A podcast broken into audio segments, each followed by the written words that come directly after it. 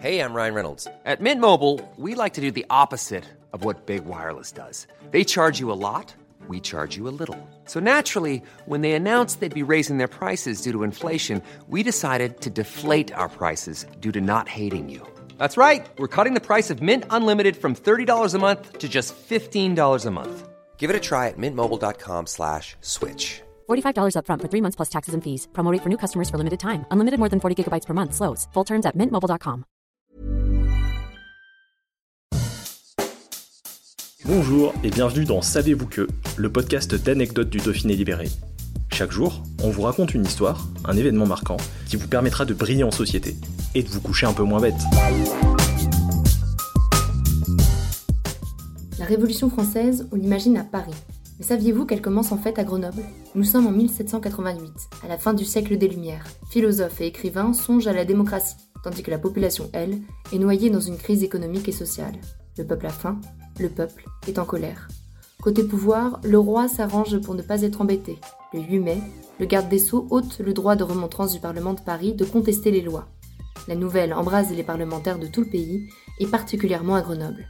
Les députés dauphinois, amputés aussi de leurs privilèges, commençant certainement à avoir peur pour leur peau, en parlent au roi Louis XVI, mais ils n'obtiennent rien. Pire, le roi réduit leurs attributions et tout le Parlement de Grenoble est condamné à l'exil. En réponse à ce décret, le 7 juin, les Grenoblois se soulèvent. C'est la répression. Les émeutiers grimpent sur les toits des maisons et lancent des tuiles sur les soldats du roi. Cette journée, c'est la journée des tuiles, la première étape de la Révolution française qui démarre. Une célèbre peinture d'Alexandre Desbelles décrit l'événement. L'après-midi, les insurgés réinstallent les députés dans le palais de justice. Le 14 juin, des notables de la région de Grenoble, Gap et Valence, dont les avocats Jean-Joseph Mounier et Antoine Barnave, se rassemblent à l'hôtel de ville de Grenoble, avec les membres des trois ordres, noblesse, clergé et tiers-état. 50 prêtres, 165 nobles et 276 représentants du tiers-état se réunissent sans autorisation royale et réclament la convocation des États généraux. L'assemblée se passera à plus de trois lieues de Grenoble, comme désiré par le roi, absent. L'industriel Claude Perrier met son château de Vizille à disposition, alors utilisé en tant que manufacture d'impression sur cotonnade. Les représentants se réunissent tous le 21 juillet dans la salle du jeu de paume du château. C'est l'Assemblée de Vizille, elle aussi traduite en peinture par Alexandre Desbelles. Ils appellent à refuser de payer l'impôt. La presse est déchirée, comme dans la population, entre conservateurs royalistes, monarchistes et patriotes, révolutionnaires ou modérés. Les affiches du Dauphiné périodique de l'Ancien Régime se transforment peu à peu en journal d'opinion, censuré en 1792.